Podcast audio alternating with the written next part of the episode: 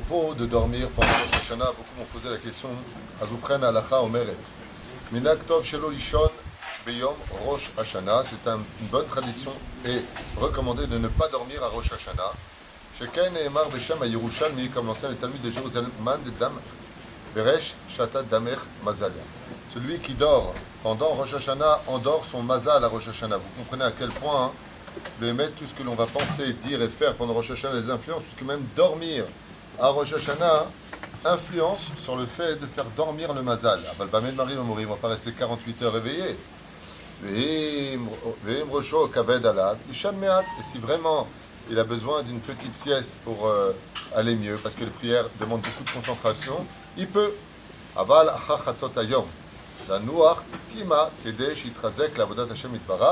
S'il peut attendre jusqu'à chatzot hayom, ce qui en Israël c'est à peu près vers les 13 heures, après il peut faire une petite sieste, Bezrat Hashem, mais même après, c'est pas une sieste de 2 heures, 3 heures, une sieste de 20-25 minutes, le temps de se récupérer un petit peu, et Bezrat Hashem, il se lève. Pourquoi?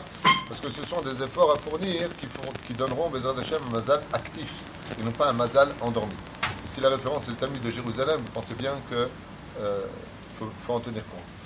Euh, la deuxième chose, on évite pendant Rosh de s'unir à son épouse, sauf si bien sûr la femme a son mikvé.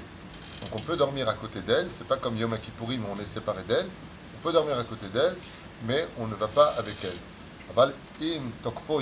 C'est-à-dire si maintenant il a du yetzerara et que vraiment il a des besoins, il est préférable qu'il ait avec elle que chas vechalil avechas, la pire des fautes au monde qui soit faite, c'est zera de il en vienne à fauter. Alors il pourra aller avec elle, jusque il prendra une douche de euh, Teshan Kabine, c'est-à-dire 12 litres d'eau, pour pouvoir être certain de ne pas avoir, euh, chas v'shalom, euh, Tumat Keri Alav, surtout Beyom, Nora Shekazé.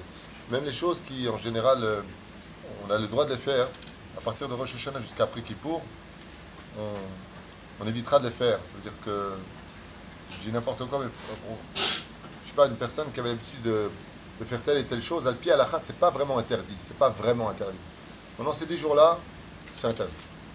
Ça veut, on appelle devenir Kadosh. Kadosh, la signification entre Tzadik et Kadosh. Tzadik, c'est celui qui fait tout ce qui est permis à l'Alpé Kadosh, ou Il aurait le droit, il ne fait pas. Lama, il se sépare de ce genre de choses. Pendant dix jours, on doit s'efforcer d'atteindre le niveau de Kadosh qui devait être en réalité toute l'année, on devrait être comme ça.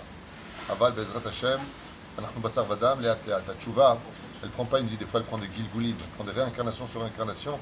Ce qui compte, c'est de faire ce voyage jusqu'à Bezrat Hashem, la Géoula finale.